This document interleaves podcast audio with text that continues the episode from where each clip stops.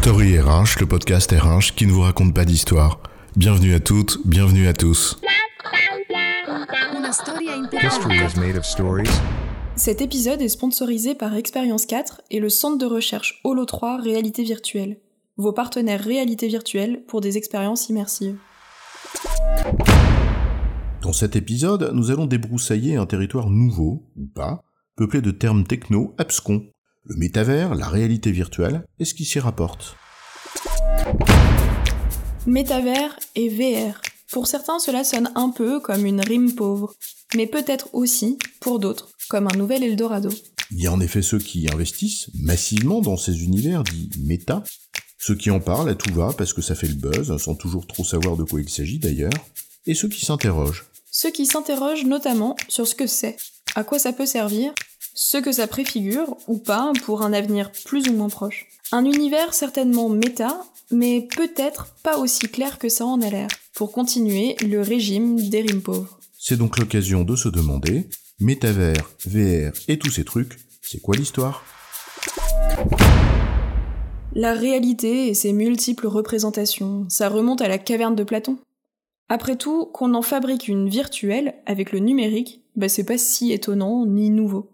La réalité virtuelle, c'est au fond ça, un univers, un monde numérique, qui n'existe donc pas autrement que dans du code informatique.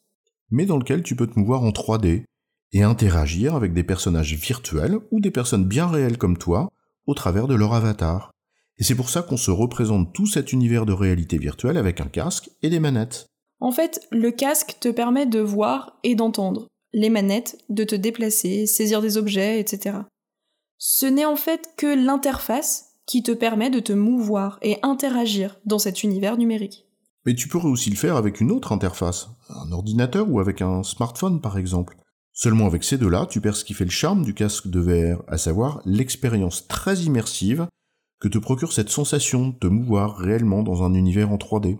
Si la techno des casques VR est plutôt récente, le concept de réalité virtuelle, lui, il est pas nouveau. Il y avait Second Life dans les années 2000 par exemple, mais aussi World of Warcraft, ou même les Sims. Le métavers désigne l'ensemble de ces univers de réalité virtuelle. Méta, qui vient du, du grec, qui signifie au-delà d'eux, les métadonnées par exemple, au-delà des données, ou en l'occurrence des données sur les données, ou un métalangage, un langage qui permet de décrire d'autres langages. En d'autres termes, un univers qui regroupe plusieurs univers de réalité virtuelle. C'est un métavers. Pour caricaturer, tu as le magasin, le cinéma et le bar dans la galerie marchande. Chacun d'entre eux est un univers. Et la galerie marchande, c'est un métavers. Il y en a de plusieurs sortes, avec des acteurs d'ailleurs qui se positionnent pour essayer de devenir un peu le point de passage obligé pour drainer du trafic avec, avec évidemment en toile de fond, comme toujours, la volonté de gagner de l'argent. Et c'est le cas de Meta, la société mère de Facebook, dans une logique de réseau social et de super centre commercial. Mais c'est aussi le cas d'autres métavers comme Sandbox, combinaison de jeux et d'immobilier virtuel. Sandbox, en effet, d'ailleurs, où la société française Carrefour a acquis un terrain virtuel et où ils ont fait une opération de com, RH, avec des entretiens d'embauche virtuels dans un style justement qui était très Second Life.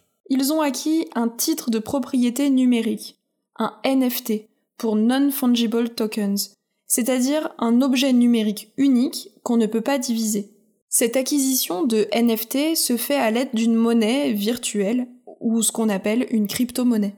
Et d'ailleurs, en l'occurrence, Carrefour aurait payé ce terrain virtuel 120 Ethereum, une monnaie virtuelle, soit environ 300 000 euros en 2022.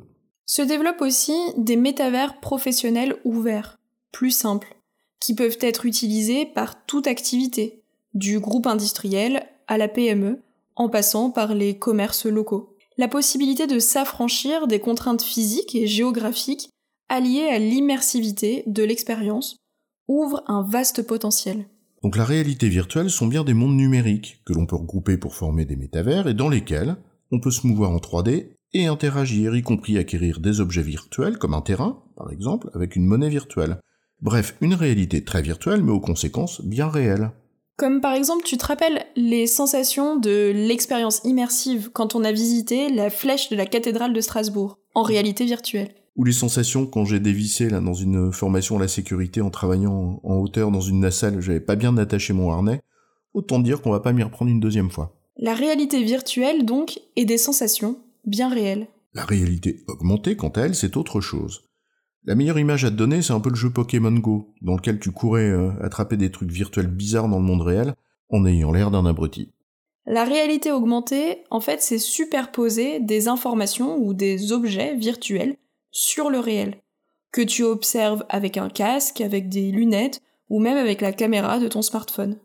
En fait, ça sert à augmenter la réalité avec des éléments virtuels complémentaires.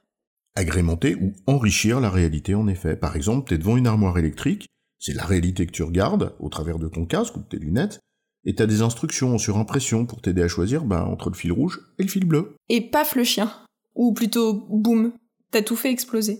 On imagine là aussi le champ des possibles.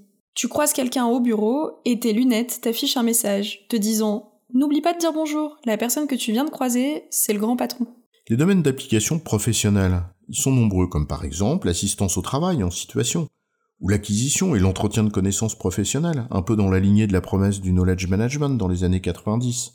Là où la réalité virtuelle, c'est un monde virtuel, dans lequel on se déplace et avec lequel on interagit, la réalité augmentée, elle, c'est la superposition d'éléments virtuels sur la réalité que tu observes.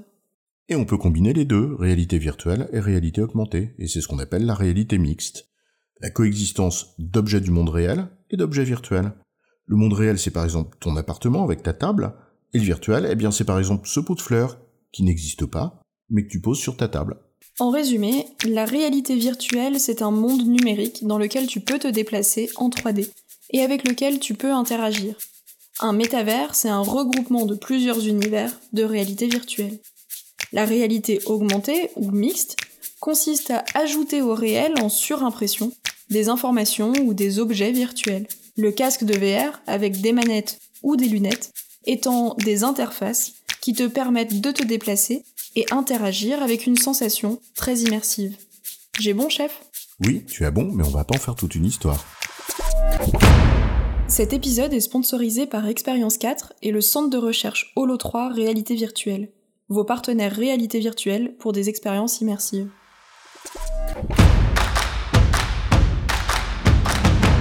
Story le podcast RH qui ne vous raconte pas d'histoire.